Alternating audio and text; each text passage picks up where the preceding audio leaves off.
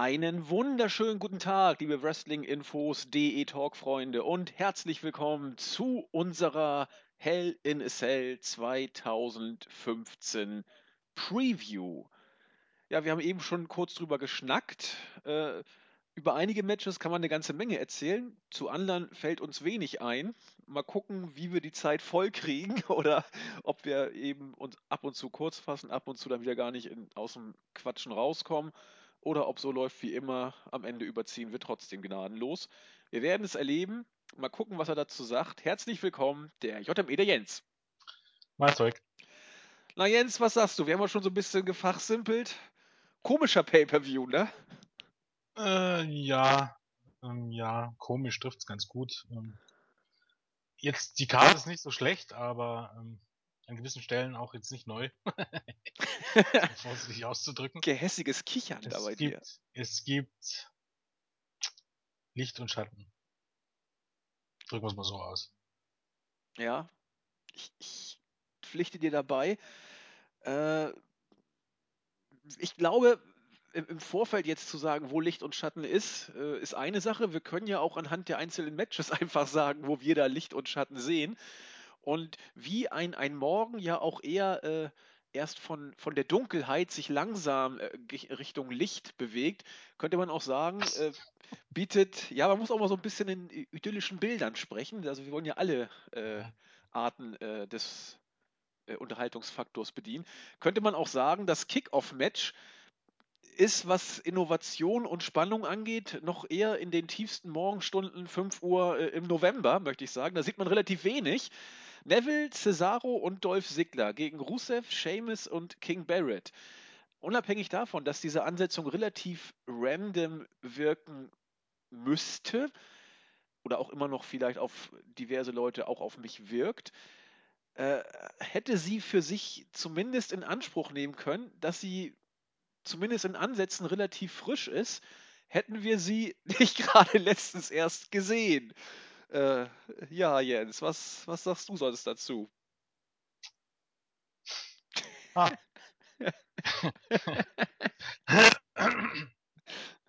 ich weiß nicht, das Beste, das Beste an dem Match sind immer noch die Namen, die ja noch einigermaßen okay sind, aber man merkt eben halt, dass die sechs Personen dann, obwohl sie doch irgendwie eigentlich die oder das darstellen, was bei WWE Midcard sind, dass die irgendwie dann doch irgendwie im Tal der tiefsten Geeks angekommen sind. Also mittlerweile ist es, glaube ich, wirklich besser, gar kein Match zu haben als so ein Match.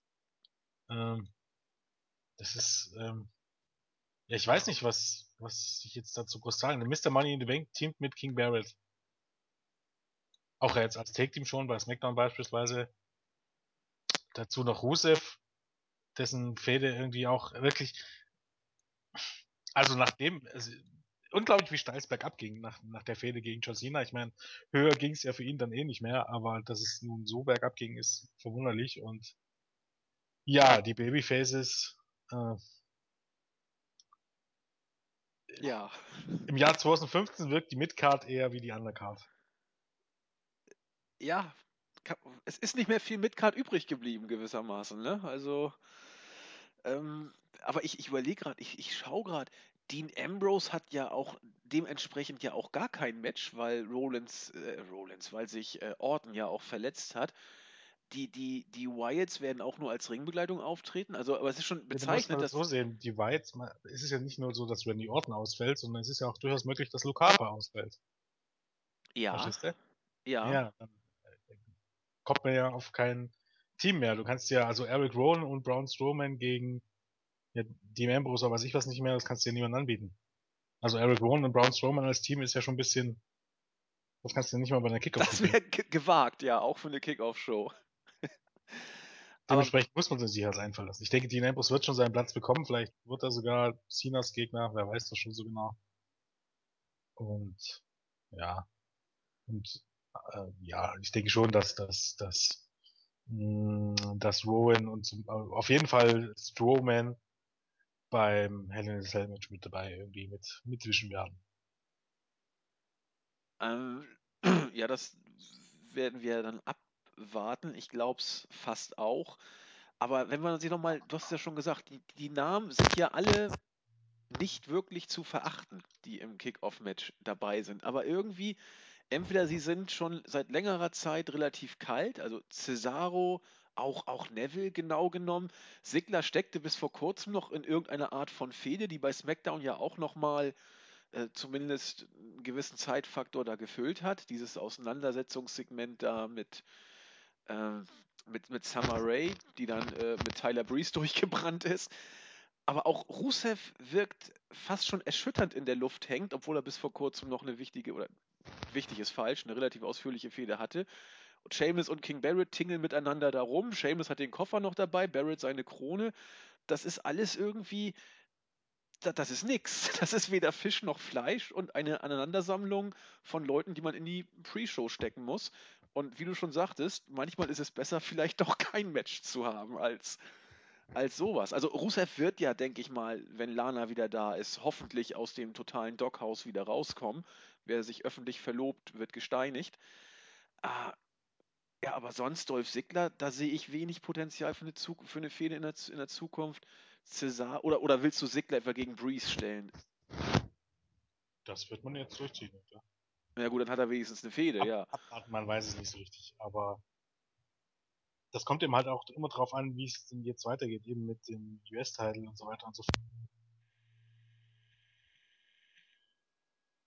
Jens, du, ich hab, dein, dein Mikrofon macht irgendwie Probleme, glaube ich gerade, oder?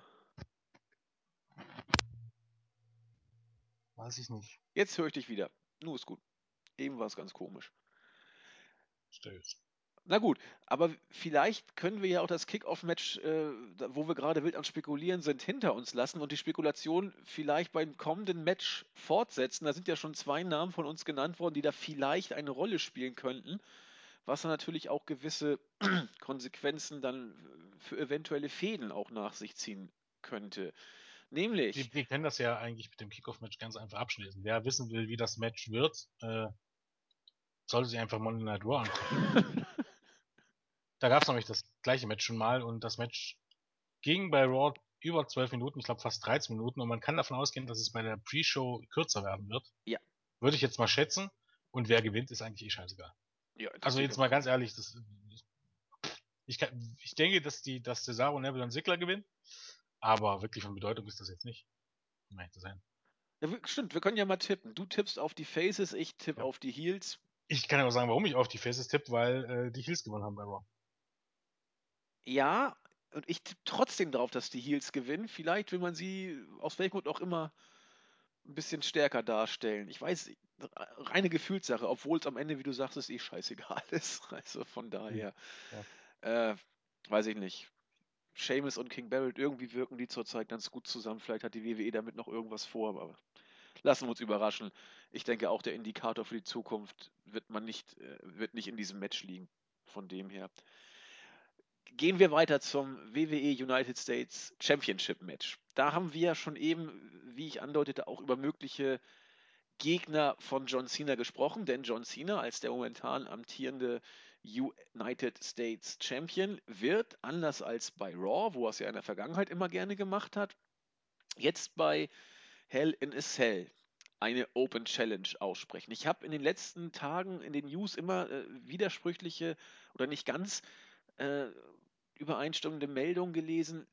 Ist jetzt wirklich Hell in a Cell John Cenas letzter Auftritt oder ist er bei Raw nochmal dabei?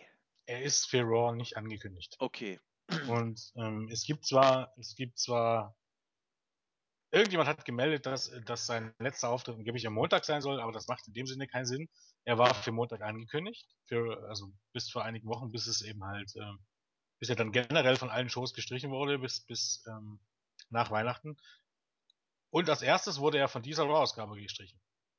Und er ist jetzt bis jetzt nicht angekündigt. Und man, ne, eher streicht man jemanden zu spät als zu früh. Ja, stimmt. Oder zu nutzlos, weil man ja eigentlich mit John Cena auch gut Tickets verkauft. Ich glaube, nächste Woche ist man in San Diego. Hm, Ich kann, ich kann mir es nicht vorstellen. Also ich, auf der anderen Seite, so, so ein, so ein Verletzungsengel beim Pay-Per-View gibt es auch eher selten. Aber im Moment würde ich mal davon ausgehen, ähm, dass das am Sonntag sein letzter Auftritt ist. Gut, weil davon oder es die, die Art und Weise der, des, des Spannungsaufbaus ist natürlich auch ein bisschen davon abhängig, ob er bei Montag auftritt oder nicht. Wenn wir nämlich davon ausgehen, er tritt nicht auf. Und er hat tatsächlich bei Hell in a Cell sein letztes Match vor der großen Pause. Das ist ja auch den allermeisten von euch äh, bekannt. John Cena wird äh, bis jedenfalls äh, zum 26. Dezember für die Hausshow am 26. ist er wohl jetzt definitiv angekündigt oder man wirbt auf jeden Fall mit ihm. Äh, fällt er aus wegen, was war das jetzt, eine Reality-Fitness-Doku-Soap? angeblich. Irgend eine sowas auf Fox. Reality-Show mit Fitness-Thema. Genau. Also keine Ahnung, wahrscheinlich USA sucht den Super Fitness. mit Cena in der Mag. Jury oder irgend sowas bestimmt. Oder Ja, Cena gibt da nicht, keine Ahnung, wie heißt der Moderator bei den, ich guck die Sendung nicht, ich kann dir jetzt nicht sagen, wer das moderiert. ja, ich, ich weiß es doch auch nicht. Ja, nicht Deutschland- das Juror. Das Ach ist der so, ja, okay. Gut, dann, also wie gesagt, Fox ist Ich weiß natürlich das Größte in Amerika, also in, in Sachen Free TV und so weiter.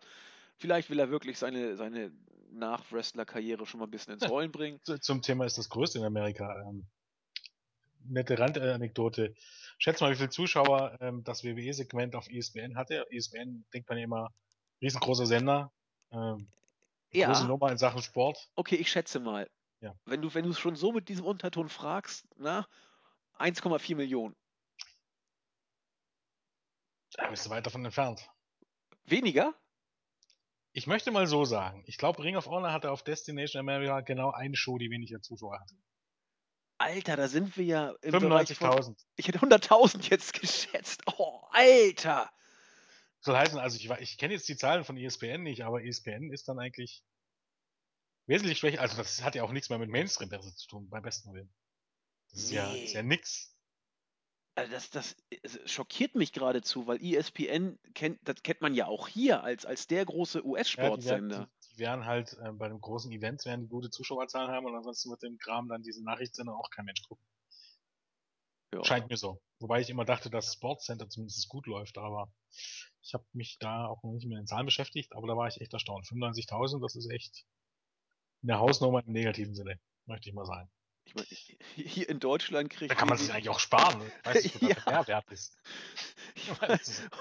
Und in Deutschland kriegt die WWE äh, jeden Donnerstag knapp 300, um bei 300.000 Zuschauer. Also das ist ja das Ja, Dreifache. mittlerweile, Frei, mittlerweile Freitag auch. Ja, stimmt. SmackDown läuft ja auch richtig gut im Moment. Das, das, die sind ja fast auf einem, auf einem Level mittlerweile. Nicht ganz, aber fast. Äh, ist schon beeindruckend. Nun gut, ähm, von unserem kurzen Exkurs in Sachen ESPN und äh, äh, Ratings oder Zuschauerzahlen zurück zu diesem Match. Wie gesagt, John Cena wird sich danach bei äh, Fox äh, äh, filmtechnisch, Oh, ich habe fernsehtechnisch. übertrieben. Entschuldigung, es waren 94.000 Zuschauer. du sollst doch nicht mal so hoch rangehen Ja, jetzt. weiß. Gut, also es ist bekannt, John Cena, wir haben darüber auch berichtet, alle haben darüber berichtet, hatte schon im Sommer sowas angedeutet. Da hieß es irgendwie so ein bisschen kriselt's vielleicht und was will da das Zugpferd machen? Will es gehen? Vince ist nicht begeistert. Nur ist es soweit. Letzter Pay-Per-View-Auftritt von John Cena bis zum 26. wie gesagt. Was wird wohl passieren? Er geht als amtierender US-Champion rein. Die Open Challenge äh, lässt darauf schließen, dass irgendjemand kommt, den man zum jetzigen Zeitpunkt noch nicht kennt. Und jetzt geht das wilde Spekulieren los. Im Vorfeld habe ich immer gehört, Tyler Breeze gilt als der heiße Favorit. Nun hat man Oder ihn, Sigler war auch immer die Rede davon. Sigler und du hast den Ambrose noch angedeutet. Aber Tyler Breeze ist jetzt bei SmackDown quasi unter der Hand eingeführt worden ins Main Roster. Äh, ist, ist er jetzt überhaupt noch ein, ein Eisen für, für dieses Ding oder würdest du ihn schon Nein. vollkommen rausnehmen? Wir, wir, müssen, wir müssen jetzt ja einfach mal ehrlich sein. Äh, wir leben irgendwie in einer ziemlich surrealen Welt. Das, das ist mir auch immer bei, bei Superstars und Main Events so aufgefallen. Ähm, wenn bei SmackDown nichts passiert, und wenn da nur unbedeutende Sachen passiert, regen sich die Leute darüber auf, dass nur unbedeutende Sachen passiert und dass keine Stars auftreten. Wenn dann mal jemand auftritt und wenn mal was Entscheidendes passiert, regen sich darüber auf, dass dort was Entscheidendes passiert, weil es ja ein D-Push für den Typen sein soll. Genau wie mit Main Event. Wenn dort beim Main Event plötzlich mal Bray Wyatt äh, auftritt, regen sich die Leute darüber auf, dass Bray Wyatt bei diesem, äh, dieser Show auftritt. Und wenn mal wieder nur Damien Sando und Schlag mich tot auftritt, regen sich darüber auf, dass kein Star dort auftritt und dass die Show total nutzlos ist. Muss man sich schon mal entscheiden. Von daher sehe ich jetzt nicht unbedingt das ganz große Problem, dass Tyler Breeze nur bei SmackDown debütiert ist. Es ist, es wirkt anhand der Erfahrung, die man so ein bisschen hat in Sachen WWE, komisch, dass man jemanden dort debütieren lässt. Ich finde es jetzt aber nicht so wirklich ähm, dramatisch. Auch eine Fehde gegen Dolph Ziggler wäre für Breeze jetzt nicht der allerschlechteste Start, weil du kannst nun mal nicht jeden gegen John Cena stellen und das erste Match gewinnen lassen, wie bei Kevin Owens, das funktioniert nicht. Und besser eine Fehde gegen Dolph Ziggler, die er dann vielleicht gewinnt, als, keine Ahnung, drei Monate lang Chopper-Matches gegen die Undercard. Ohne Storyline. Und jetzt kommt es einfach darauf an, ob Tyler Breeze jetzt beim Pay-Per-View landet. Landet er beim Pay-Per-View, ähm, kann man davon ausgehen, dass man mit ihm was vorhat und okay, er hat halt bei SmackDown debütiert, aber drauf geschissen. Landet er beim Pay-Per-View, weiß man, ähm, man hat mit ihm was vor und alles ist gut. Landet er jetzt überhaupt gar nicht beim Pay-Per-View? Nee. Das sieht schon ein bisschen komisch aus, um ehrlich zu sein. Ähm, ganz kurz auf deine Ausführungen bezüglich SmackDown und das äh, Ge Geschimpfe von Fans, wenn es nur Graupen sind oder wenn es mal was Außergewöhnliches da gibt. Ich fand, ähnlich wie du, das Debüt von, von Breeze bei SmackDown finde ich jetzt nicht mal schlimm. Denn äh, wie willst du SmackDown denn sonst noch wenigstens so ein bisschen was von, von Prickelfaktor geben, wenn man nicht mal sowas Unerwartetes einstreut?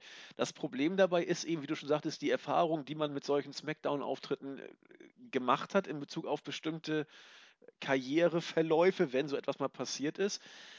Ich frage mich nur, warum hat man es gemacht? Man wird es, glaube ich, nicht einfach nur so gemacht haben, weil man bei SmackDown gerade Lust drauf hatte. Nee, vielleicht weil Raw zu vollgepackt war. Ja, oder vielleicht sogar auch als, als kleiner Teaser, äh, nicht im, im großen Spotlight, sondern nur äh, in der B-Show vielleicht, um anzudeuten, da ist jemand und ich ich halte es nach wie vor, deswegen fragte ich vorhin so suffisant, ist er jetzt schon aus dem Rennen oder nicht? Ich würde Breeze noch nicht aus dem Rennen äh, nehmen bei der Open Challenge gegen John Cena, aber dann hättest du natürlich die Situation, entweder er verliert, gut, kann passieren, ist natürlich nicht so toll, aber wenn er gewinnt, dann äh, hätte man die Situation, die man eben, die du eben auch schon ansprachst, nicht jeder ist Kevin Owens und gewinnt, das wäre dann auch irgendwie nicht so cool, weil dann gewinnt jeder gegen Cena, der neu kommt irgendwann. So, das ist, es wäre, es ist irgendwie, so, so, so, so gerne ich Breeze da sehen würde, es wird nicht richtig passen und ob es das Richtige ist, weiß ich auch nicht. Ja, naja. Ja, es würde schon passen. Weil letztendlich ist es, er hat Impact. Äh, trotz allem hat's Impact. Und zwar mehr Impact, als wenn dort eben ein Dolph Ziggler rauskommt. Hm, Touché. ich sag mal so, ähm, die Anzahl der Möglichkeiten für John Cena sind begrenzt. Ich schließe mittlerweile Dolph Ziggler aus, weil er in der Kickoff-Show steht. Ja. Kann mir nicht vorstellen, dass man ihn zweimal bringt. Das ist nicht ausgeschlossen, aber ich kann es mir überhaupt nicht vorstellen. Das gleiche gilt für Sheamus, der ja am 26. Dezember gegen John Cena antritt im Madison Square Garden eben bei dieser Hausshow. Dementsprechend könnte man annehmen, dass Sheamus hier den Titel gewinnt, kann ich auch nicht glauben, weil er steht im, im, im Kickoff-Match. Soll heißen, bleiben übrig Dean Ambrose. Ja. Ähm, halte ich auch von daher möglich. Vielleicht will man ja doch mal die Midcard-Titel vereinigen. Man weiß es ja nie so genau. Wenn er eine Fehde gegen Kevin Owens bekommen soll. Ähm, den halte ich für möglich. Dann Tyler Breeze, weil es Sinn machen würde. Und dann musst du überlegen, wem hast du noch? Dann fallen mir zwei Namen ein, ähm, wo man einfach nicht weiß, ob die nun fit sind oder nicht fit sind oder ob man die nur auftreten lässt und nicht auftreten lässt und das wären Danny Bryan und Sami Zayn. Und darüber hinaus fällt mir keiner ein, der John Cena diesen Titel abnehmen soll, wenn er, wenn dieser Titelwechsel am Sonntag kommen soll. Am Montag ist dann wieder eine ganz andere Situation, dann, dann ist wieder das halbe Roster eine Möglichkeit, aber jetzt am Sonntag haben die meisten ein Match. Dann läuft es eigentlich im Moment für mich, wenn ich raten müsste, wären eben Breeze, Ambrose, Zayn oder Daniel Bryan. Oder Big Show. Ist auch nicht auf der Karte. Und verletzt ist er, glaube ich, auch nicht. Nein, ist er nicht, aber ich weiß nicht. Nein. Ich hoffe, ich hoffe es nicht. Also, das war jetzt einfach so suffisant rein, aber er ist nicht auf der Karte, er war lange nicht da. Und mit ihm musst du in solchen Situationen immer rechnen. Wenn du Kane in Main Event stellst um den Titel, kannst du auch Big Show gegen Cena um die, IC, äh, um die US Championship stellen. Also, möglich wär's. Aber Daniel Bryan wäre ja, wär ja der Hammer. Also. ja, wie gesagt, man muss ihm ja nur die Freikammer erteilen. Man weiß es nicht genau. Das gleiche gilt für Sami Zayn. Es hieß immer, er kommt erst oder zuletzt hieß es, er kommt im November, Dezember zurück, aber ich meine, man weiß es nie genau. Erstens, erst war mal die Rede vom Oktober, auch bei Sami Zayn. Und dann hieß es irgendwann Ende des Jahres und Anfang des nächsten Jahres. Und wer weiß es denn? Vielleicht weiß man auch schon ein halbes Jahr, dass schon Cena im Oktober in die Pause geht. Wer weiß das so genau? Und ähm, deshalb ausschließen kann man nichts. Wäre schon sehr cool, aber ich mache mich auch darauf gefasst, dass es dann eine große Enttäuschung wird. Ah, ja, nee, darauf mache ich mich, also mit Big Show rechne ich nicht. Und mit allen anderen vier könnte ich grundsätzlich leben, die ich genannt habe. Dolph Ziggler ist ansatzweise eine Enttäuschung irgendwie. Seamus war jetzt auch nicht so mein Wunschkandidat. Cesaro, ich, ich meine, man muss jetzt ganz ehrlich sehen, es müsste jemand in diesem Spot landen, wo man davon ausgehen kann, dass er jetzt mindestens in Abwesenheit von John Cena und in Abwesenheit von Randy Orton ähm, gepusht werden würde. Und da gibt's nicht so viele Kandidaten. Für Tyler Breeze wäre es ein guter Start, dieser Titel. Und ansonsten, was Pushen angeht, da wäre ähm, Namen wie Dean Ambrose und oder Daniel Bryan wären für mich wesentlich wahrscheinlicher als zum Beispiel den Cesaro. Ja, also ich habe mal über die ganzen Namen, die du genannt hast, nachgedacht. Eigentlich wäre Sigler jetzt mal rausgenommen, jeder von denen entweder ein totaler Treffer oder zumindest was Erfrischendes im Vergleich zu den äh, Alternativen. Ne? Also Brian, Breeze, Ambrose äh, oder Sami Zayn, das ist ja auch was, was, was, was man auch als, als normaler Wrestling-Fan jetzt gar nicht so auf dem Schirm hat. Jeder von denen äh, ist entweder ein guter oder überragender Worker und bringt Charisma mit und äh, mit Ausnahme von Ambrose, der ja nun auch nicht so präsent war in den äh, Main-Shows, aber eben schon noch präsenter als alle anderen, die du genannt hast, äh, ist sogar er auch noch relativ frisch. Also auch, auch Cesaro würde für mich deplatziert wirken im Moment. Das, das, es wird auch kein, kein Pop, kein, keinen großen Pop geben, glaube ich, bei, bei der Crowd. Das, das glaube ich. Ah, wo ist man Los Angeles? Ja, man weiß es nicht. Ah, ich. Ja, Pay-Per-Views ist immer eine andere ja, Crowd du als hast recht. Du, du hast recht. Bei den Pay-Per-Views ist die Crowd sehr smarkig. Das, das stimmt. Meistens. Auch nicht immer, aber oft. Aber verdammt, die vier Namen, die du genannt hast, mit denen könnte ich Was- sehr, sehr gut leben. Was wieder nicht passen würde, wenn John Cena am Montag nicht auftritt und seine typische Abschiedspromo halten kann, muss man ihn irgendwie mit einem Verletzungsengel ausschreiben. So heißen, er müsste irgendwie attackiert werden, was wiederum heißen würde, dass sein Gegner irgendwie ein, äh, ein Heal sein müsste. Und ein Heal, der von irgendjemandem Hilfe bekommt.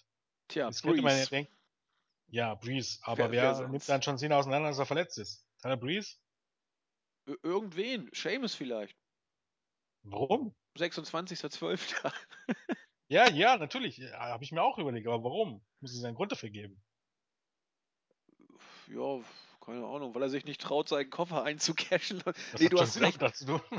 ja, es ist wieder, wieder ein Problem. Ich meine, ob es da wieder eine zufriedenstellende Lösung geben wird, also was so Storytelling angeht, da muss, das muss man bezweifeln. Aber das spricht eben halt dann durchaus auch für Tyler Breeze beispielsweise. Sonst nehmen wir Big Show, der von Tyler Breeze engagiert wurde, als, als Bodyguard für, den schönen, für das schöne Model. Und der haut John Cena und nimmt ihn auseinander und äh, Tyler Breeze staubt dann irgendwie Big ab. Show, Big Show, solange wie Big Show nicht auftritt, hat er für mich seine Karriere beendet. Das ist einfach, man redet sich die Welt schön. Aber ich wollte Ähm. sagen, du hast die rosarote Brille gerade auf, oder? Ja, irgendwo habe ich auch gelesen, ich weiß nicht, da ging es darum, dass eben Kane, Dean Ambrose und wer war's noch? Dolph Ziggler? Nee, Kane, Dean Ambrose und Roman Reigns als neue Top-Baby-Faces gepusht werden sollen. Und irgendwo hat jemand geschrieben, wenn jetzt Big Show, Mark Henry und Ryback auch noch gepusht und geturnt werden, dann ist alles perfekt. Also ich gehe ich gehe jetzt noch davon aus, dass das Ironie war, aber ich bin mir nicht sicher. Denn eigentlich deutete nichts auf eine Ironie. Aber doch nicht bei uns im Board, oder?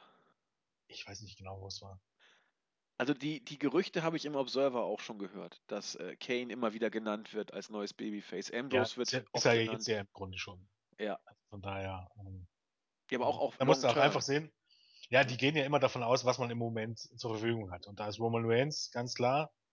Dann sind eben danach kommen die Kane und Dean Ambrose. Und wenn die Orton ist jetzt auch weg, dann rücken halt dann Dolph Ziggler und Ryback nach. Viel mehr hast du im Moment Nee, nicht. Du hast stimmt. natürlich noch Cesaro, aber die Mittel sind begrenzt. Außer du bringst dem jetzt noch jemanden von NXT hoch und das kann ich mir fast nicht vorstellen. Nein. Glaube ich, glaube ich auch nicht.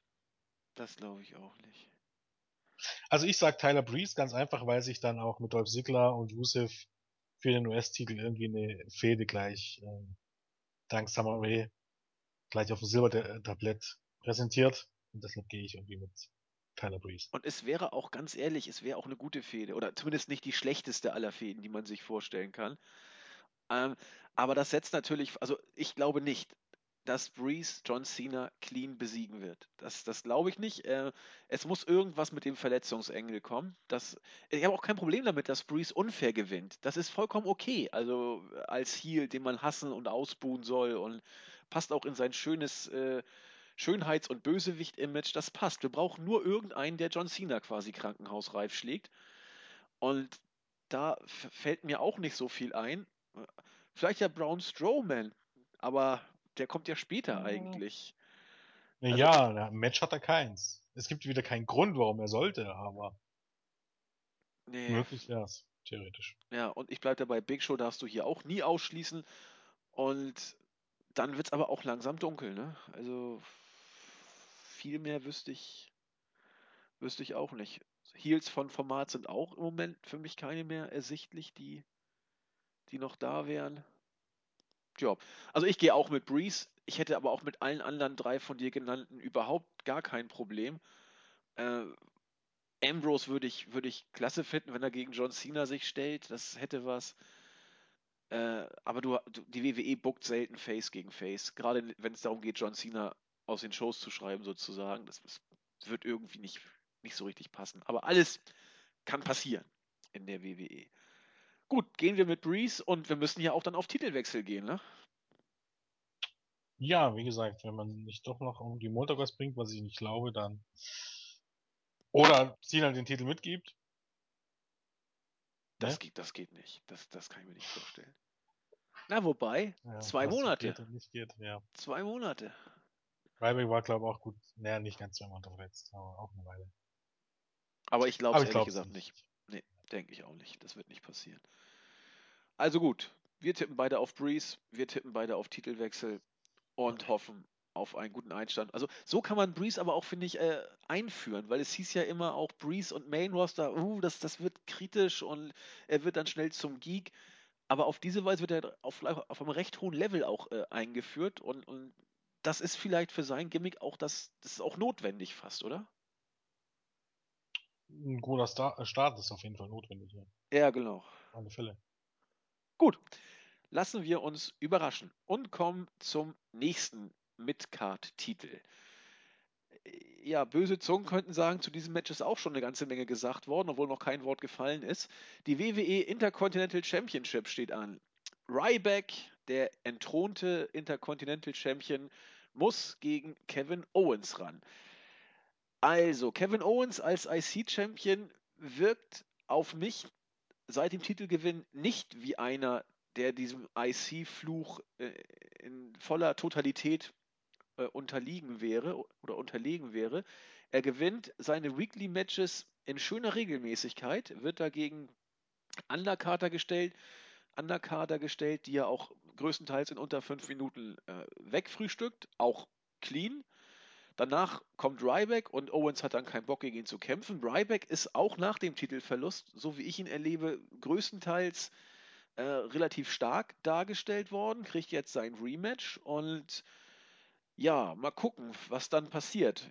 Äh, wollen wir uns erstmal über die Matchqualität unterhalten oder über unsere Au Überlegung, wie es ausgeht? Jens, du hast die Wahl.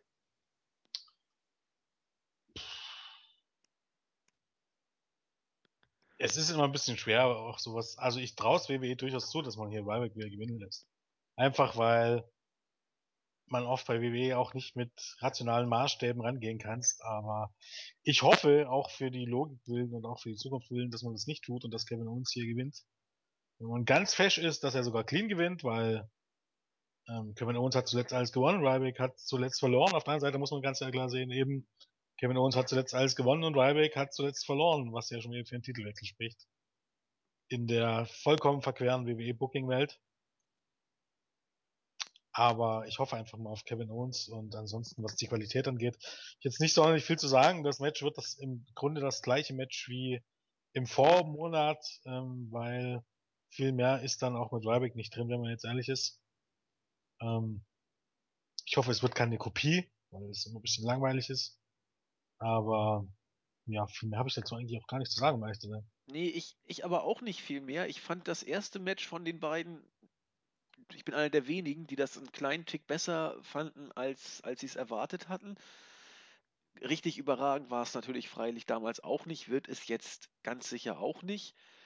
Aber ich hoffe inständig, dass man Owens, Ryback clean besiegen lässt und dass Ryback dann erstmal äh, eine Phase der Neufindung durchmacht, wie auch immer oder was auch immer da passieren wird. Zur Not soll er eben Heel turn mal wieder oder er soll auf, auf Face äh, Midcard-Niveau vor sich hinworken. Das ist okay. Er scheint ja immer noch mehr oder weniger gut over zu sein bei der Crowd.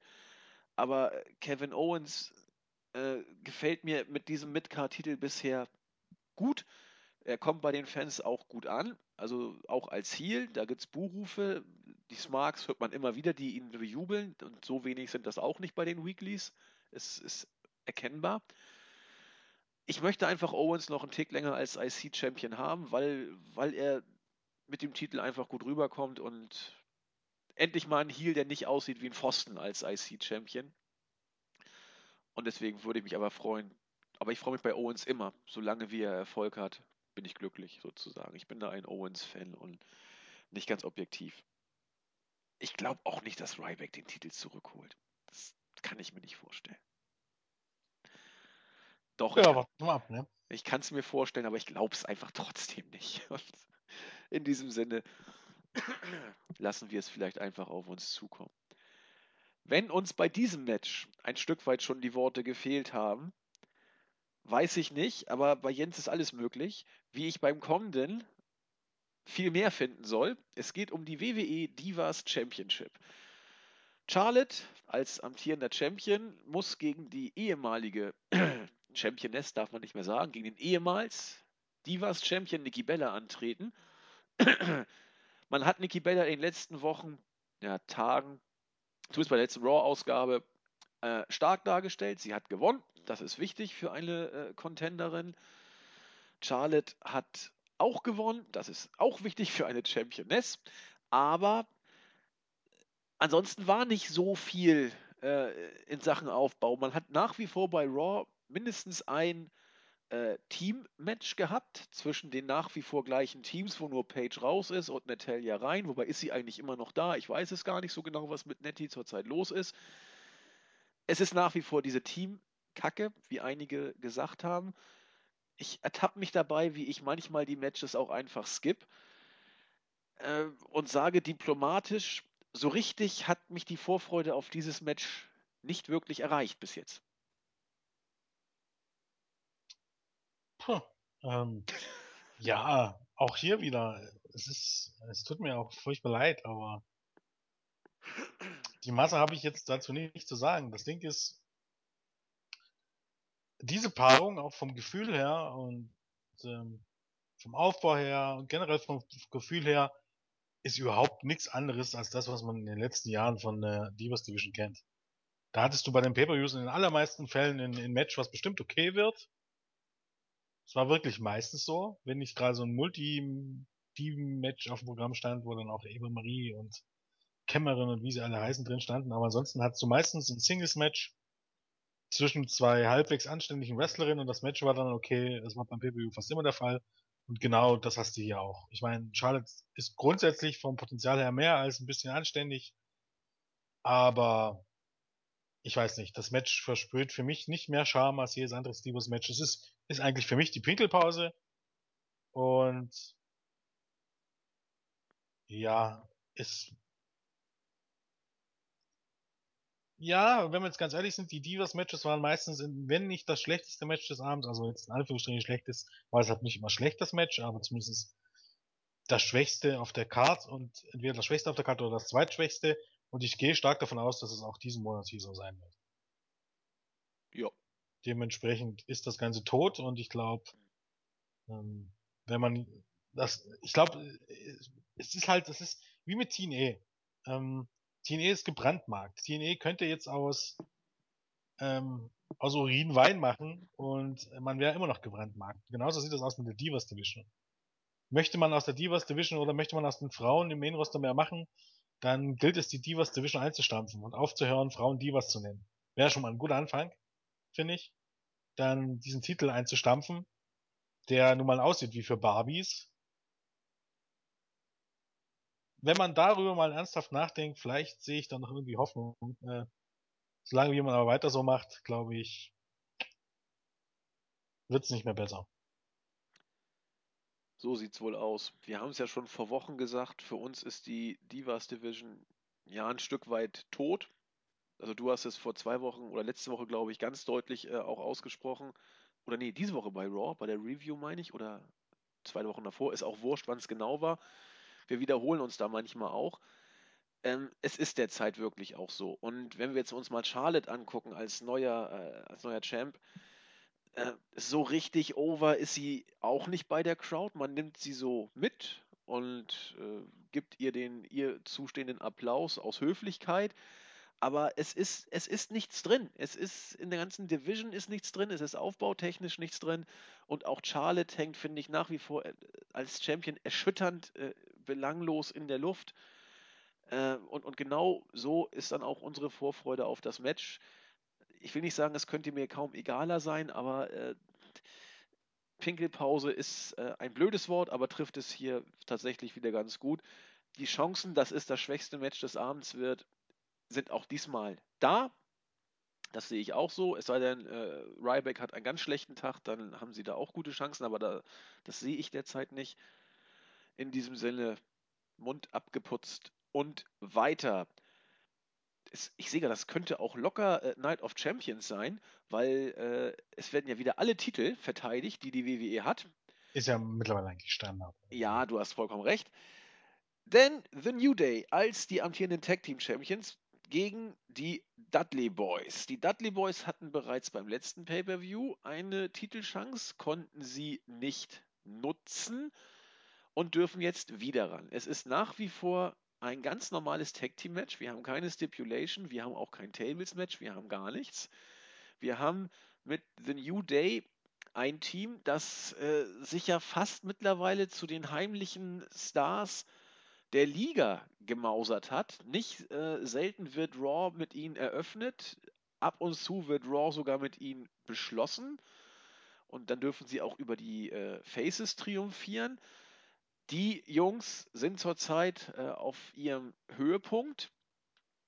Und tja, die Dudley Boys als Legenden und entsprechende Superstars geholt, kriegen gute Reaktion, ohne Zweifel, aber ich will das Wort unbeholfen nicht verwenden, aber sie wirken etwas farblos äh, gegen The New Day. Ist bis auf Devon Get the Tables äh, und Jule beim Entrance. Ja, also ich mag die Dudley Boys. Julian ist da ja ein bisschen differenzierter. Aber gegen The New Day sehen sie derzeit keine Schnitte. Und das Match wird ganz sicherlich ordentlich. Es wird auch bestimmt unterhaltsam. Und ja, wollen wir mal gucken, was passiert. Jens. Ich wiederhole mich ungern, aber. nee, das Ding ist einfach, ähm, Night nee, was war der letzte Pay-Per-View? Doch, Night of Champions. Ja, yep. Night of Champions. Ähm, das Special in New York und Hell in haben genau eins gemeinsam. Dieses Match ohne Stipulation. Ja. Das Match hatte man jetzt in dem letzten Monat so oft. Äh, die Dudleys sind innerhalb von, wie lange sind sie jetzt zurück? Zwei Monate. Von guten Pops, die sie bekommen haben, eigentlich, im, gut, ich meine, Pops bekommen sie immer noch, aber innerhalb von zwei Monaten so komplett uninteressant geworden, obwohl sie eigentlich noch frisch sein sollten. Es ist unfassbar, wie schnell das geht. Ähm, alleine dadurch, dass es eben gefühlt, dass du dieses Match schon gefühlt in allen möglichen Konstellationen zusammen mit John Cena, ohne John Cena, mit Dean Ambrose 80.000 Mal gesehen hast. Ähm, und wenn du genau hinguckst, hast du sogar genau dieses Match mit dieser Stipulation um den Titel siehst du jetzt innerhalb eines guten Monats zum dritten Mal ähm, eine Storyline-Entwicklung. Also es gibt auch, auch keine logische Entwicklung. Ähm, was bei Night of Champions diesen DQ-Sieg durch Xavier Woods Eingriff und ich glaube zwei Wochen später oder war es nur sechs Tage später so das gleiche Finish nochmal. Und das führt dazu, dass du das gleiche Match nochmal hast, ohne eine No DQ-Stipulation oder eben ein Tables-Match oder von mir aus ein Hell in a Cell-Match. Irgendwas. Nein, die bestreiten einfach wieder ein Match. Also es ist auch keine Konstanz da. Du kannst nicht sagen, ähm, die bestreiten jetzt Matches und aufgrund dieser Matchausgänge gibt es eine Entwicklung und das nächste Match wird dann halt ein anderes. Nein, es ist einfach immer wieder dasselbe Match. Und das ist für mich einfach nur totlangweilig, vollkommen uninteressant. Ähm, ich meine, die New Day machen wieder ihr lustige Späße. Die für mich, also zwischenzeitlich muss ich sagen, habe ich auch mal geschmunzelt, aber mittlerweile wird es für mich dann wieder anstrengend. Es wird von anstrengend zu stellenweise unterhaltsam, auch weil sie eben so schnell gekommen sind. Mittlerweile wird es wieder extrem anstrengend. Also am Montag konnte ich mir schon wieder nicht mal im Ansatz das Schmunzeln raus, rausquessen. Es ist einfach nur, äh. Es ist einfach nur dumm. Ich, ich habe das Gefühl, ich guck, wenn, wenn ich die sehe, und das ist verkörpert für mich die New, die auch ein bisschen, dass ich eine, dumm, eine ziemlich dumme Kindershow sehe, so Richtung Teletubbies. Ja. Das, ja, und das stimmt. Keine Ahnung, das entspricht nicht meinen Interessen. Kann ich auch sehr gut verstehen. Also erstmal Grüße an dieser Stelle an Moni88. Sie betont zu jeder Zeit, an jeder Stelle, wie ätzend sie The New Day findet. Ich weiß, es gibt auch viele. Ätzend ist auch zu viel gesagt, also zumindest bei mir. Ätzend finde ich die auch nicht, aber nee, manchmal ist weniger mehr. Aber Moni findet sie so, also die kann sie überhaupt nicht leiden. Und ich weiß, es gibt sowohl im Board als auch auf der Startseite auch ganz viele, die sie nicht mögen. Das ist doch auch vollkommen es gibt ja auch viele, die sie mögen. Ich, ich gehöre zu, genau, ich gehöre zu denen, die sie mögen, nach wie vor. Ähm, es, deswegen glaube ich auch, es wird, du hast recht, es gibt auch Tage, wo, wo sie in dieser Art und Weise, wie sie es machen, ein bisschen übertrieben und äh, auch für mich anstrengend, also auch für mich anstrengend rüberkommen. Aber äh, es gibt meistens eine Sache, die mich zum Schmunzeln bringt, immer irgendein Segment und es ist meistens von Xavier Woods, der äh, außerhalb des Rings nach wie vor für mich Gold wert ist. Und sei es, dass man ihm ein Stück von einem Holzstuhl aus seinem Hintern operieren musste, solche Geschichten, da kann ich dann schmunzeln. Also es wird, allein dadurch könnte es interessant werden. Schlimm oder, oder gefährlich wird es nur dann, wenn man die Matches ein Stück weit auf diesem New Day rumgekaspere aufbaut. Wenn das sozusagen die Unterhaltungsgeschichte äh, tragen soll dann wird es ein Problem. Und ich, also The New Day weiß ich, äh, man steckt ja Xavier Woods nicht von ungefähr relativ selten nur in die Matches, aber äh, wenn Big E einen ordentlichen Tag hat und vor allen Dingen auch Kofi ein paar Spots setzt und sie gute Gegner haben, was ich äh, Cesaro und, und Kid oder, oder die, die äh, Lucha Dragons, da gab es auch gut, auch die Matadores sind ja auch alles andere als total schlechte Worker, dann können da auch gute Matches rüberkommen. Aber die Dudley Boys sind eben, ja, Brawler. Sie sind keine Techniker und sie sind auch nicht mehr die Jüngsten. Das Match wird insofern bestenfalls äh, ordentlich, aber es wird ganz sicher nicht richtig, richtig gut. Und deswegen glaube ich schon, dass man den Fokus vielleicht tatsächlich auf das New Day rumgekasper vielleicht einen Tick zu doll legen könnte. Ja, und dann äh, scheiden sich auch hieran wieder die Geister. Innovativ wird es auf keinen Fall. Du hast auch schon gesagt, warum. Von daher schauen wir mal. Was wir noch nicht besprochen haben, Jens, äh, wer gewinnt denn überhaupt das Divas-Match und wer gewinnt das äh, Tag-Team-Match? Da haben wir noch gar keine Prognosen abgegeben. Ja, ich gehe mal stark davon aus, Charlotte, ne? Jo. Also, da bin ich mir relativ sicher. Charlotte, und ich auch. Ich, ich sag, New Day wird gewinnen. Ja, da bin ich mir gar nicht so sicher. Also es würde überhaupt gar keinen Sinn machen, die Dudleys jetzt gewinnen zu lassen, weil die Dudleys eben im Grunde schon ziemlich tot sind und das hätte hättest du die bei bei dem Special gewinnen lassen und hier die New Day sich die Titel zurückgewinnen lassen, hätten hätten die Dudleys eben halt ihren zweiwöchigen oder dreiwöchigen Gnadenrun bekommen und alles wäre gut gewesen, aber durch diese zweite Niederlage und dadurch, dass es jetzt das dritte Match ist und immer noch keine Stimulation, aus welchem Grund sollten sie jetzt hier gewinnen? Was sollte Xavier Woods davon abhalten, wieder einzugreifen und die DQ zu sorgen? Richtig. Weißt du, das macht also im Grunde überhaupt gar keinen Sinn, um ehrlich zu sein. Und ähm, weiß nicht. Also gewinnen die Dudleys. ja. Ich befürchte so irgendwie. Ja, also ich bin mir sicher, dass die Dudley Boys irgendwann einen Titelrun bekommen werden. Also, oder zumindest die Gürtel mal nochmal halten werden dürfen und sei es für, für ein paar Tage oder so ähnlich. Aber da ungefähr wirklich gar nichts dafür spricht, dass sie es hier schaffen könnten, müssen wir davon ausgehen, dass es passiert. Zumindest müssen wir es für möglich halten. Ja. Aber ich bleibe dabei. New Day sind zurzeit so heiß. Oder du sagst, New Day sind auch heiß, wenn sie die Gürtel nicht mehr haben. Das ist sicherlich der Fall, aber grundsätzlich. Ja, was stellst du mit New Day an? Das ist Irgendwas einfach die Frage. kaspern um sich selbst rum, machen Ja. hier in den Shows was, da in den Shows was. Die brauchen die Gürtel nicht. Ja, aber vielleicht brauchen die Gürtel New Day. ja, das hast du schön gesagt. Ja. Ja, es ist ja einfach so. Der, der Rest dieser Division, die Ascension, die Lucha Dragons, die Primetime Players, die Primetime Players verlieren die Titel und, und sofort verlieren die jedes Match. Oder treten gar nicht mehr auf. Ja. Hast Äh, recht.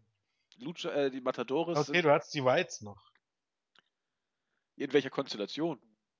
Jetzt hast du ja alle möglichen Konstellationen. ja. Freebird.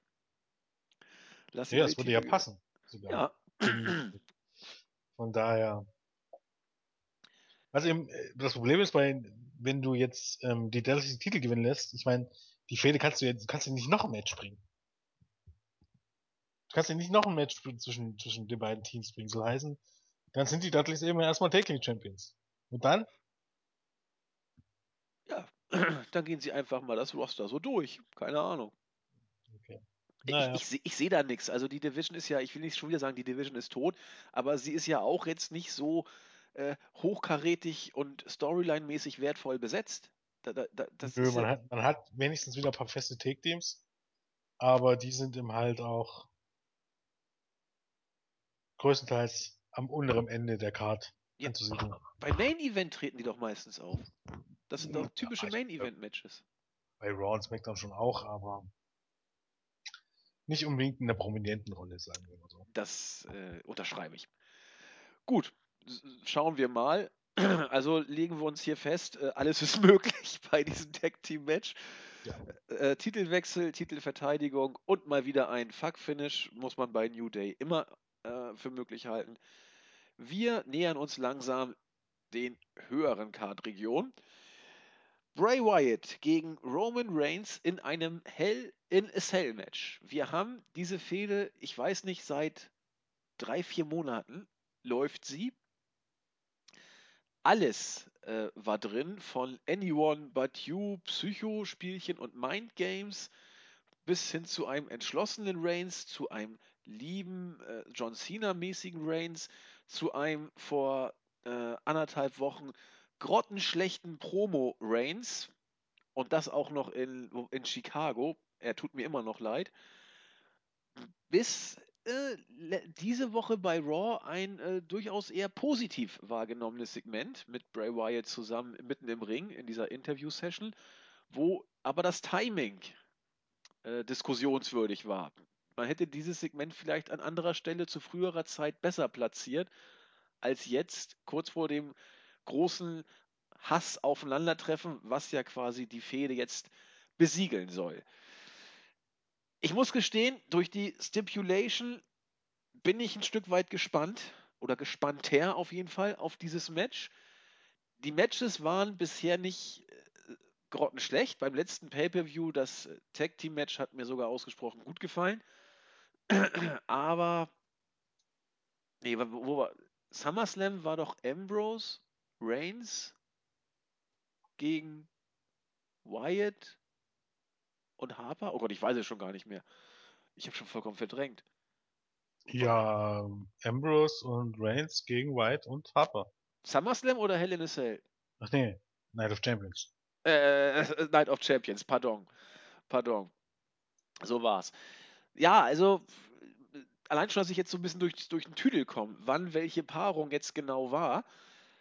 Man hat es eben oft gesehen und man muss es, glaube ich, so ehrlich sagen, den, den Spannungsfaktor kriegt diese Partie nicht aus der Storyline, nicht auch zwingend aus der Qualität der Matches, sondern tatsächlich wohl ein Stück weit aus der Stipulation. Oder?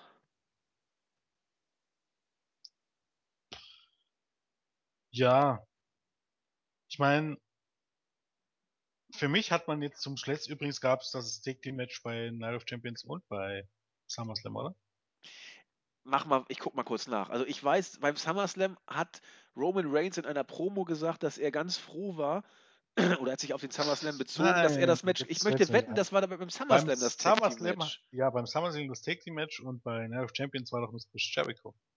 Genau, so, so war es. Beim SummerSlam war es tatsächlich Ambrose und äh, Mit Reigns. Chris Jericho, mit null Follow-up, um ganz nah zu sein. Genau, und dann hat er sich selbst eingewechselt. Richtig. Ähm, ja. Ähm, ähm, Hell in a Cell Match. Also grundsätzlich, es gibt so, ich will nicht sagen zwei Herzen in meiner Brust, das ist ein bisschen blöd, das wäre ein bisschen übertrieben. Aber auf der einen Seite gebe ich dir recht, die Hell in a Cell Stipulation ist, gibt dem Ganzen zumindest ein bisschen Würze auf dem Papier her. Und ich bin auch der Meinung, dass man die Feder hat jetzt mehr Schwung als am Anfang. Ähm, das Ja. sollte normal so normal sein, aber nach drei Monaten eigentlich dann, oder nach vier Monaten, keine Ahnung, wie lange das jetzt läuft, ich glaube vier Monate mittlerweile, eigentlich auch nicht mehr so normal, gerade für WWE-Verhältnisse, aber irgendwie war es zum Schluss eben nochmal, da- dadurch, dass, dass den Take-Teams reingebracht hat und so weiter und so fort, hatte das ein bisschen Schwung. Ähm, was gut ist, auf der anderen Seite muss ich auch jetzt mal ganz ehrlich sagen, ähm,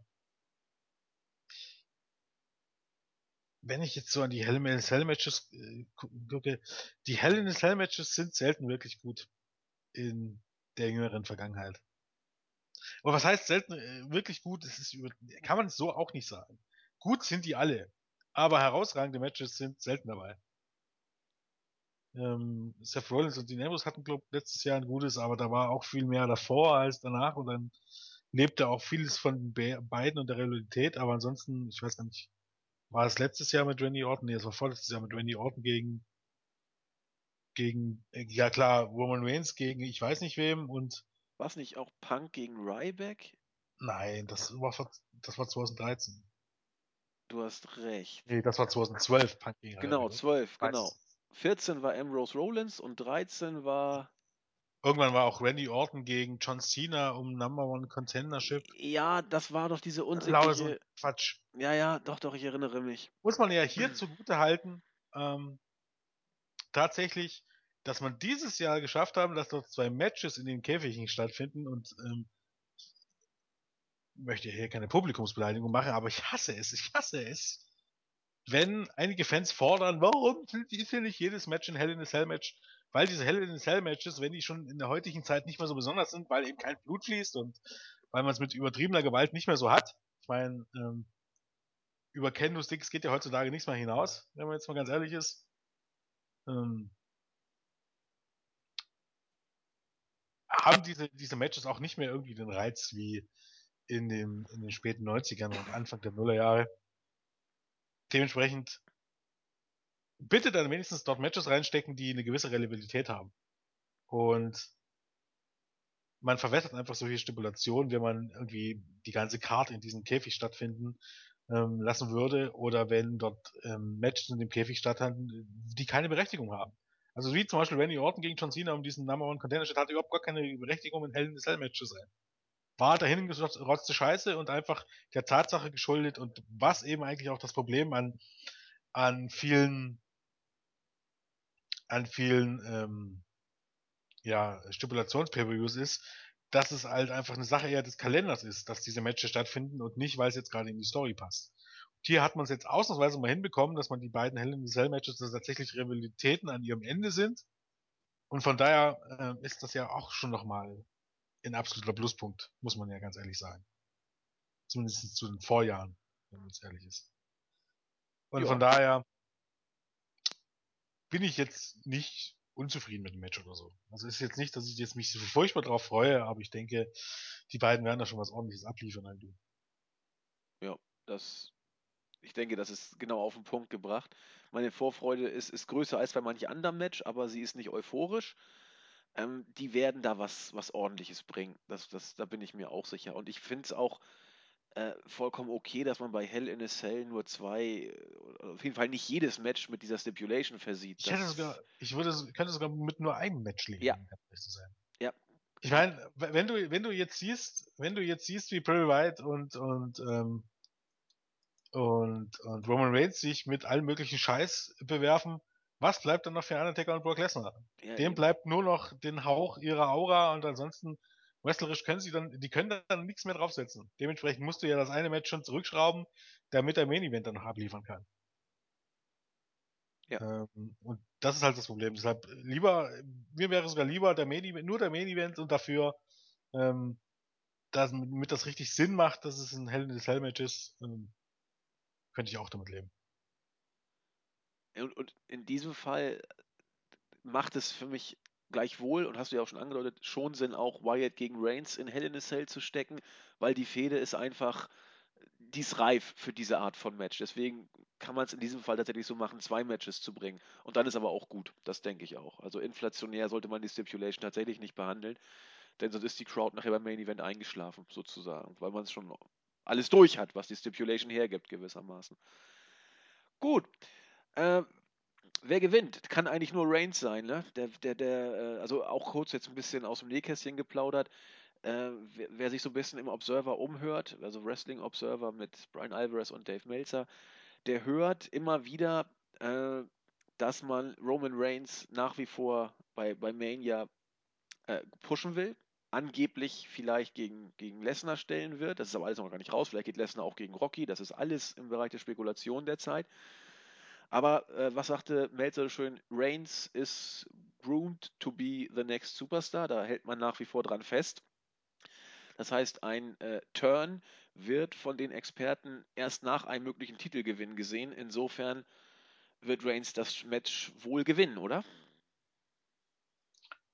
Davon gehe ich mal aus. Ja, ja denke ich eigentlich auch. Wir werden weiterhin mit Roman Reigns Richtung Babyface, äh, ich will nicht sagen leben müssen, das, äh, aber es ist wohl der Turn, das kann sich alles schnell ändern, klar, aber Stand jetzt ist er noch nicht in Sicht. Äh, müssen wir uns vielleicht wohl bis April gedulden, aber wir werden es erleben. Alles äh, ist möglich. Kommen wir damit nicht zum Main Event, sondern nur zur WWE World Heavyweight Championship. Auch ein normales Singles-Match mit einer, ja, Stipulation ist vielleicht falsch, aber mit einer Bedingung oder ja, man muss es wohl Bedingung nennen. Da ist doch irgendwo eine Stipulation. Wenn Kane der wohl als, äh, ja, man weiß nicht, wie er antritt. Es ist vollkommen äh, offen. Er ist nur als Kane gelistet. Aber wenn Kane, wer auch immer es ist, Demon oder Corporate Kane, das Match verlieren sollte und Rollins sozusagen äh, gewinnt und seine Championship behält, dann ist auf jeden Fall Corporate Kane sein Job als Corporate Kane los. Äh, ja. An dieser Stelle äh. muss ich schon mal sagen, wie beschissen diese Situation ist. Also Punkt 1. Als Fan, als neutraler Fan, warum sollte es mir nur ansatzweise von Bedeutung sein, ob Kane, der das Babyface ist, weiter Teil der AVOT ist?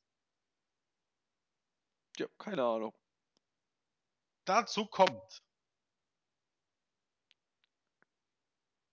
wenn. Das macht alles überhaupt gar keinen Sinn. Lass es raus, Jens. Die RV, die haben sich also gedacht, wenn Kane dieses Match verliert, bestraft man ihn noch damit, dass er seinen Job los ist. Genau.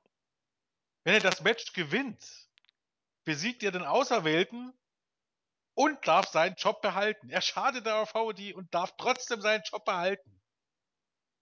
Wäre es total was Frisches gewesen, zu sagen, wenn du gewinnst, verlierst du deinen Job. Ach so, zwischen den Stühlen hin und her gerissen, wer Kane gewinnt. Ja, macht das überhaupt einen Sinn, die Stimulation festzusehen, wenn, wenn sich Kane erfolgreich gegen die RVD stellt, wird er damit belohnt, dass er seinen Job behalten darf? Gott, sind das ver verblödete Facker, die diesen Dreck schreiben. Ja. Wie ich bereits sagte, genau wie Vince Russo, der ja auch zugegeben hat, in seinem Leben noch nie ein Buch gelesen zu haben, das sind Idioten. Das sind hausgemachte Idioten. Ich glaube, den hat, haben ihre Großeltern auch nie Märchen vorgelesen.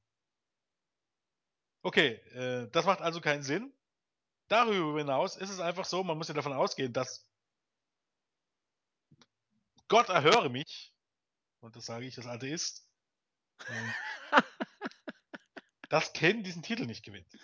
Aber wenn Ken diesen Titel nicht gewinnt, müssen wir im Jahr 2015 tatsächlich wieder dieses alberne Kane, Masked Kane Gimmick ertragen. Und die einzige Rolle, die Kane zuletzt einigermaßen ordentlich ausgefüllt ist, und äh, hat, und zwar die als Corporate Kane, wo er zumindest einigermaßen unterhaltsam war. In, zumindest in einigen Backstage-Segmenten, jetzt auch nicht, wenn er eine 20 Minuten Promo im Ring gehalten hat, aber in den Backstage-Segmenten zumindest ist er die Rolle los und man darf sich wieder seine beschissenen Wrestling-Matches angucken, die wirklich beschissen sind. Ja, das wäre die Gibt es Konsequenz. bei diesem Match irgendwelche Gewinner? Oder nicht eigentlich grundsätzlich nur Verlierer? Also ich fühle mich bei diesem Match grundsätzlich als Verlierer. Weil das Match auch beschissen wird. Weil Kane überhaupt gar kein Match mehr, was heißt beschissen, ist zu viel gesagt. Aber äh, gute Matches mit Kane, das ist irgendwie, das hat zuletzt Daniel Bryan geschafft im April. Der hat, glaube ich, ein 30 Jahre Match aus Kane rausgeholt. Und wenn Seth Rollins ähm, auf der Höhe ist, schafft er das auch, aber darüber hinaus geht's nicht. Und für ein World, World Title Match ist das in der Neuzeit oder in den Jahren 2013, 14, 15 schon eigentlich ähm, ja ganz unten in der Bewertungsliste. Mhm. Dementsprechend ist das ein Match, was ich nicht sehen will und was nicht schnell genug vorbeiging. Ich glaube, der, der Hintergrund, warum die Authority oder warum man überhaupt von Seiten WWE diese Stipulation gemacht hat, ist, glaube ich, wieder so, so, so typisch äh, WWE-Denkweise. Ob das Sinn macht oder nicht, ist vollkommen egal. Wir wollen Kane auf Krampf in die Rolle des Babyfaces jetzt bucken und die Leute sollen mit ihm mitfiebern, denn wenn er verliert, ist er seinen Job los. Dass das vorne Die Leute sollen mit ihm mitfiebern, weil das Größte, was er erreichen kann, ist dieser fucking Titel zu gewinnen. Ja.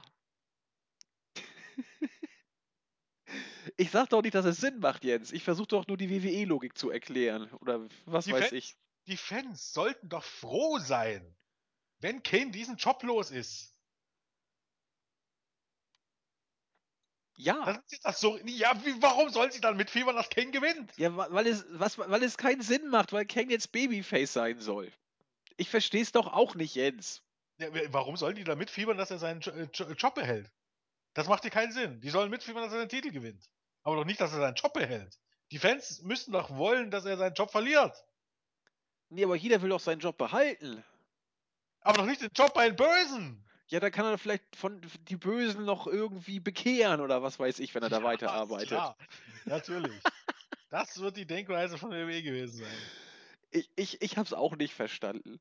Stephanie hat's gesagt, die werden sich dabei vielleicht was gedacht Das- haben, eher gesagt, nicht. auch, auch Stephanie und ich glaube auch Hunter. Ich, du, mir braucht niemand erzählen, dass die, das, dass die alle keinen Einfluss darauf haben, auf den Kack.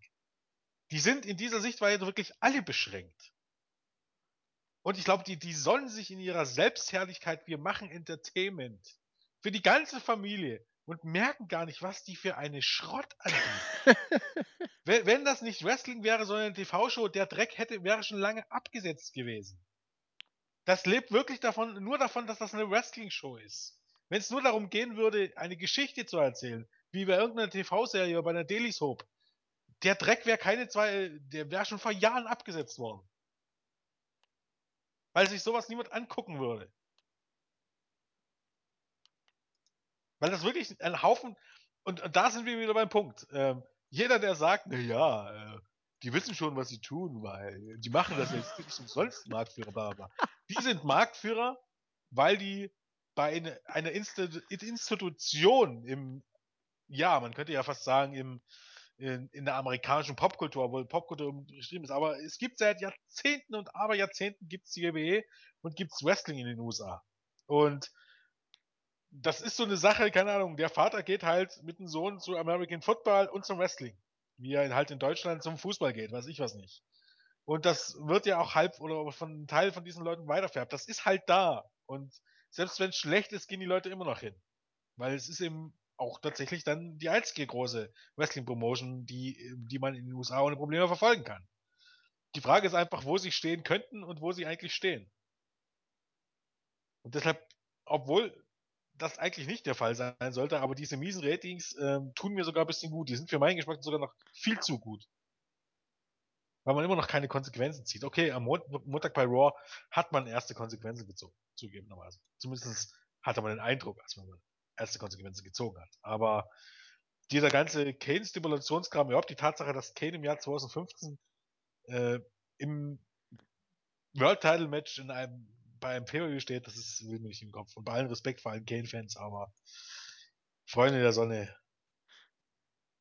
Zurück in die Zukunft. Ja, gestern war Marty hier. Ja. Äh, nee, heute ist ja, ach, was ich, was heute für ein Tag ist. Wann immer ihr es guckt. Vor ein paar Tagen am Mittwoch. Genau, am, 21, am, am 20. war es, glaube ich. Nee, 21. Am 21.. 21. Äh, Oktober 19, 2015 ist Marty irgendwo in Amerika, hätte man ihn finden können. Äh, ja, irgendwo in Los, wo, weiß ich gar nicht, wo ist denn das? Los Angeles in der Richtung? Ja, ist eine fiktive Stadt. Ist ja auch wurscht. Ja, könnte sein, Kalifornien, glaube ich. Ja, de denke ich auch. Also die, die, die Jüngeren wissen auch gar nicht, wovon wir jetzt gerade sprechen, im Zweifel. Ach, ich glaube doch, das sind so Sachen, die sie weiter vererben. Also ich habe letztens mit einer äh, äh, Bekannten den Film geguckt. Die junge Dame war äh, 28 und sagte, was ist das denn hier für ein Scheiß? Habe noch nie was von gehört. Von dem was? Sie hat noch nie zurück in die Zukunft gesehen? Nee, kannte sie nicht. Das ist aber alles sehr unlogisch. Ich so, ach, das ist alles äh, ganz spannend. Nee, die, die hat auch sonst relativ unlogisch. wenig. Was ist zurück in die Zukunft unlogisch? Äh, dass man in, sehen, in, die Vergangenheit reist. Ziemlich unlogisch. Hä? Das ist der Spaß an Science Fiction im Übrigen. Ja, aber sie, sie hat den Spaß nicht so richtig gesehen und fand aber die Frisur von Emmett Brown gut. Und da ist auch nichts dran auszusetzen.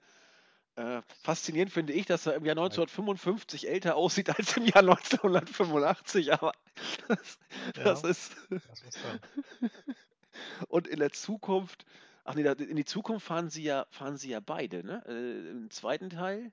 Ja, die fahren beide in die Zukunft, genau, weil es ist ja was mit den Kindern. Genau, so, so war's. Ach, faszinierend. Großartig. Eigentlich ist jeder Film ein Knaller. In diesem Fall finde ich sogar den zweiten Teil am besten. Ich weiß nicht warum, aber der, der hatte irgendwie was, so ein Bindeglied. Aber das konntest du damals doch noch gar nicht gucken, Jens. Das war ja der erste Teil und der zweite waren ja noch vor der Wende. Und der ja, dritte? Tatsächlich, ja. Nee, ich glaube, der dritte war 90 89, 89, 90, glaube ich, in dem Dreh war der dritte, ja. genau. Da war es gerade offen. Na gut, wir, wir schweifen ab. Ähm, kommen wir vom unlogischen, gebu unlogisch gebuckten WWE Championship Match zum ja, zu einem Match, das äh, vor einigen Wochen in der Form nicht wirklich denkbar war. Es ist äh, der Undertaker gegen Brock Lesnar Teil 3 in einem Hell in a Cell Match. Dieses Match galt lange Zeit als eine nicht nur ein Match für WrestleMania, sondern als eine Bank äh, für WrestleMania, um die herum äh, beim SummerSlam, sag ich mal, der Weg äh, geebnet wurde, um bei WrestleMania eben ähm, die, die große Geschichte zwischen Undertaker und Brock Lesnar quasi nach drei, nach zwei Jahren, es ging ja los bei WrestleMania 2014 mit der Niederlage des Takers, dann beim SummerSlam 2015 mit dem, ja, mysteriösen, sagenumwogenen Fuck-Finish, wo der Taker das erste Mal gegen Lesnar gewinnen konnte und sollte angeblich bei Mania 32 dann den endgültigen Abschluss finden. Irgendwann nach dem SummerSlam hatte Vince wohl die Idee, nee, ich habe keinen Bock. Die Fehde ist irgendwie nicht mehr so, wie ich sie gerne haben möchte. Sie catcht mich nicht, obwohl sie beim SummerSlam ein großartiges Match erlebt hatte. Er hat es vorverlegt. Auf äh, Hell in a Cell eben. Die Gründe sind noch nicht definitiv klar. Man hat wohl mit, mit Lesnar was anderes vor. Was genau ist noch nicht äh, bekannt. Rocky habe ich angedeutet. Äh, sind noch andere Optionen. Hunter ist zum Beispiel eine Option, aber eher für, für The Rock, was man derzeit hört. Man weiß es nicht. Auch was mit dem Taker los ist, weiß man nicht. Ob er gegen Sting wohl ran soll, der ja zurzeit eher nicht mehr antritt. Wie dem auch sei, Vince wird es wissen oder vielleicht hat es auch wieder vergessen und es fällt ihm irgendwann wieder ein. Zumindest war klar, jetzt wird es bei Hell in a Cell das finale Match dieser beiden geben in der Zelle. Und ja, ich habe ich war beim SummerSlam sehr skeptisch, ob das was wird. Jens hat mir ein Vier-Sterne-Match prognostiziert und er hat recht behalten. Das Match war klasse.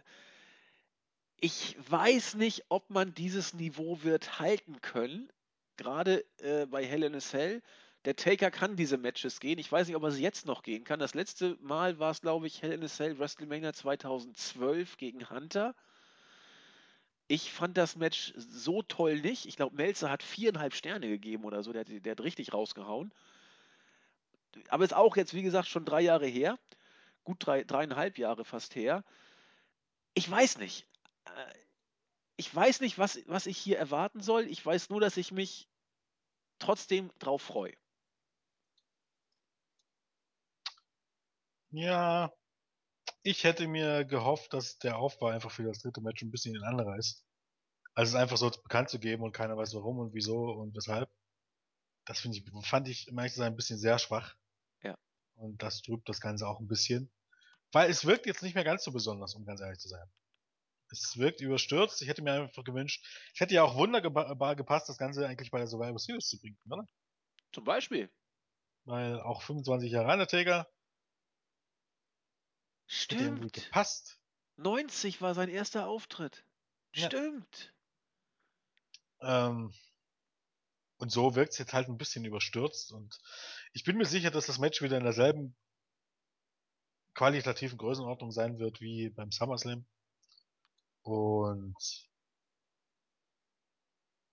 ich glaube, Julian hat es am Montag schon gesagt, dass man bei den beiden eben doch auch ähm, die Chance besteht, dass sie denken, faktisch shit, gibt's halt doch mal ähm, einen Stuhlschlag gegen den Kopf oder wir bluten doch mal, wir machen einfach, was wir für richtig halten und äh, ich glaube, die beiden und John Cena sind die einzigen drei Leute, die sich keine Gedanken um mögliche Strafen machen müssen und Hunter natürlich. Also die vier Leute dann. Dementsprechend ähm, kann man auch vielleicht, man sollte nicht davon ausgehen, aber vielleicht was, was erwarten, was man sonst nicht so sieht. Ähm, Lesnar blutet re eh relativ oft oder in Lesnars Matches wird relativ oft geblutet. Meistens unfreiwillig. Ähm, wer dann denkt, das ist gebladet, das ist meistens nicht der Fall. Ähm, und von daher bin ich eigentlich auch ganz zuversichtlich. Also es ist einfach ein würdiger Main Event, der einfach ein bisschen überstürzt kommt. Also ähm, man, böse Zungen könnten behaupten, WWE schafft es sogar selbst, das abzufangen. Hoffentlich nicht. Das will was. Ne, hat man ja schon. Man hatte grundsätzlich in, in das Blow-Off-Match, ein großes Blow-Off-Match, und selbst das gibt man, äh, bekommt man hin, dass es relativ bedeutungslos wird. Denn der Aufbau jetzt zwischen, zwischen, äh, was heißt, Night of Champions bis jetzt, der war nix. Nee, Die erste Form von Paul Heyman war nix und das Segment am letzten Monat, das war okay. Aber auch weit davon entfernt von dem, von der Heat, die vom SummerSlam da war. Ja, da hat man ja fast alles richtig gemacht. Und von daher erstaunlich, wie man das immer so hinbekommt. Ja, wobei bei diesem Match, ich, hätt, ich habe ich hab Montag gesagt, das Match braucht nicht zwingend einen Aufbau, aber der Aufbau ist trotzdem das Salz in der Suppe. Das, das ist natürlich so. Äh, mir genügt die Paarung an und für sich. Man hätte viel mehr machen können, wohl auch machen müssen. Gleichwohl ist meine Vorfreude nur ein bisschen getrübt. Ich bin auch ein Stück weit gespannt, wie der Taker äh, bei Hell in a Cell gehen kann. Äh, bei, bei, bei, beim SummerSlam war er in großartiger Verfassung. Lesnar hat, hat super mit ihm gewirkt. Ich war skeptisch, ob, ob das so klappen würde. Die waren beide großartig. Und wenn man da auch nur halbwegs anknüpfen kann, wird das, äh, du hast es schon gesagt, ein würdiger Main-Event, ohne Zweifel. Und dann bin ich mal gespannt. Es wird ja gemunkelt äh, seit den seit neuesten Informationen oder neuester Gerüchteküche, dass hier irgendwas passieren wird. Dass irgendwie das Gleis vielleicht Richtung WrestleMania 32 eingestellt werden könnte. Sprich, irgendwer könnte hier auftauchen. Ob das jetzt äh, Dwayne Johnson ist als Rocky, der irgendwas macht, um vielleicht Brock vs. Rock äh, zu pushen. Ob Hunter irgendwas macht, um Hunter vs. Brock zu pushen. Ob, na gut, Sting kann ich mir nicht vorstellen, dass er irgendwie zulasten des Takers eingreift oder irgend sowas. Da wäre Sting auch äh, auf einmal Heal. Warum nicht? Kann man auch machen. Aber es wird gemunkelt, dass es möglich sein könnte, dass hier irgendwas passiert, was auch noch einen gewissen Spannungsfaktor wieder reinbringt. Vielleicht der Tyler Breeze. Scheiße, ist Natürlich. Mir, ja. ist mir gerade eingefallen. Taker gegen das äh, Model. Nein, Schwachsinn.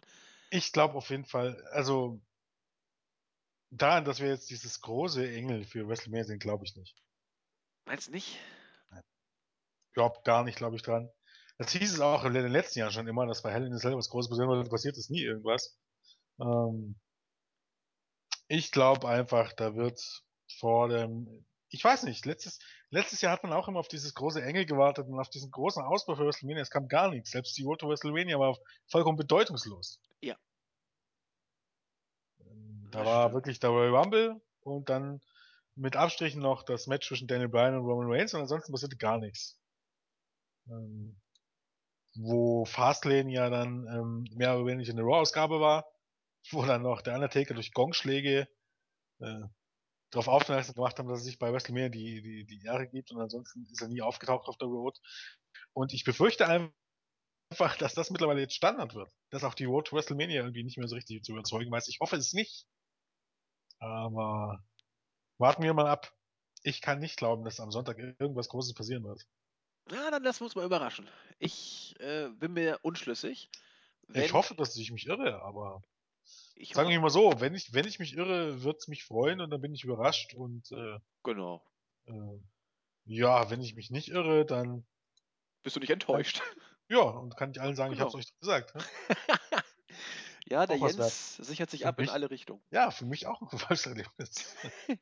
Ja, das ist richtig. Ich wette, Win-Win-Situation. ich wette auch immer beim Fußball gegen mein Lieblingsteam, weil entweder ich gewinne die Wette oder ich freue mich, dass mein Team gewonnen hat. Ja, so es. genau. Wer gewinnt denn, Jens? Äh, ja, Brock Lesnar. Ja, also, muss, muss Lesnar sein, ne? denke ich auch. Ausnahme. Selbst, selbst dieses, dieses jemand trifft ein und dann gewinnt der Undertaker. Wie scheiße ist das denn? ja, ist ja nur Hell ja, das, ja, naja, ja, stimmt. Ja, aber trotzdem. Aber auch das, das bringt den Undertaker nicht weiter. Das äh, lässt den Undertaker trotzdem schwach aussehen. Das schadet Brock Lesnar. Wie bescheuert ist das denn? Dann, dann lieber andersrum. Dann Ja. lieber jemand den Undertaker attackieren und Brock Lesnar gewinnt. Damit könnte ich ja immer noch erleben. Wer könnte das denn sein? Irgendjemand gegen den der Undertaker bei WrestleMania hat. ja, wer könnte das denn sein? Keine Ahnung. Ich habe auch keine Ahnung. John Cena. Heel-Turn. Vielleicht ja Dean Ambrose. Das wäre doch geil. Ambrose mit dem Heel-Turn. Ja, aber das, da sind wir wieder bei dem Punkt. Es muss doch einen Sinn dafür geben. Es muss doch irgendeinen Grund dafür geben, warum sowas passieren sollte. Lunatic Auch Fringe. Von, von The Rock. Er bildet sich einfach ein, ich greife jetzt einfach mal den Main Event ein. Und dann, dann kommt wieder so eine haarsträubende Begründung. Wie hier mit Jon Stewart beim SummerSlam. Wo ich dich fragst, was? Ja, die war aber auch echt scheiße, die Ja, Begründung. nee, ja, und ich weiß jetzt schon, dass, dass wenn irgendjemand in den Event eingreift, dass die auch scheiße wird, weil es keinen rationalen Grund gibt, warum jemand dafür sorgen sollte, dass der Taker gewinnt oder dass Lesnar gewinnt oder dass der andere verliert. Es gibt keinen rationalen Grund. Hat, hat denn Rocky schon mal irgendwas mit Brock zu tun gehabt? Ich überlege gerade mal in der jüngeren Vergangenheit. Nicht. Nee. Nee, ne? Das ist auch so ein Match, das. Einfach nein. Ja, es macht dann vorne und hinten. Wirk, muss es konstruiert wirken, wenn da in der Richtung was passiert. Muss dann wohl, ja?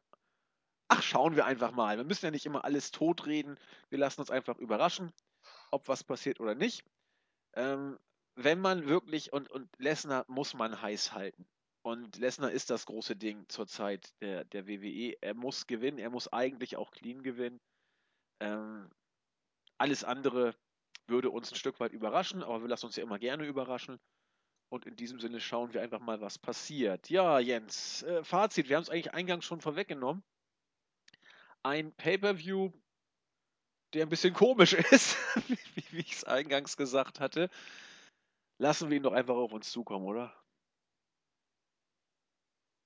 Ja. Was sonst? Was sonst? Damit sind wir am Ende angekommen. Ich wollte heute, bevor wir uns äh, verabschieden, wir haben die Zeit ja doch noch ganz gut vollgekriegt, da ich nicht so genau wusste, wen ich grüßen sollte, grüße ich einfach mal alle die, die beim Roundtable mitschreiben. Das ist Hurricane, das ist Andrew the Giant, der Name ist überragend. Ähm, Murph grüße ich, der eigentlich bei TLC schreiben sollte, aber mir gerade geschrieben hat, verdammt, ich bin durch den Tüdel gekommen, jetzt habe ich schon geschrieben. Mach damit, was du willst. Dann mal gucken, vielleicht veröffentliche ich das auch. Und Lucky Layla schreibt auch mit. Grüße an die vier Schreiberlinge. Murph, du Klops. Ja, Jens. Dann grüße ich mal den Eagle Whisky. Auch wenn er es nie hört. Scheißegal. Scheißegal. Den, den Luke Geld. Ich, ich grüße jetzt einfach jemanden, der gerade online ist.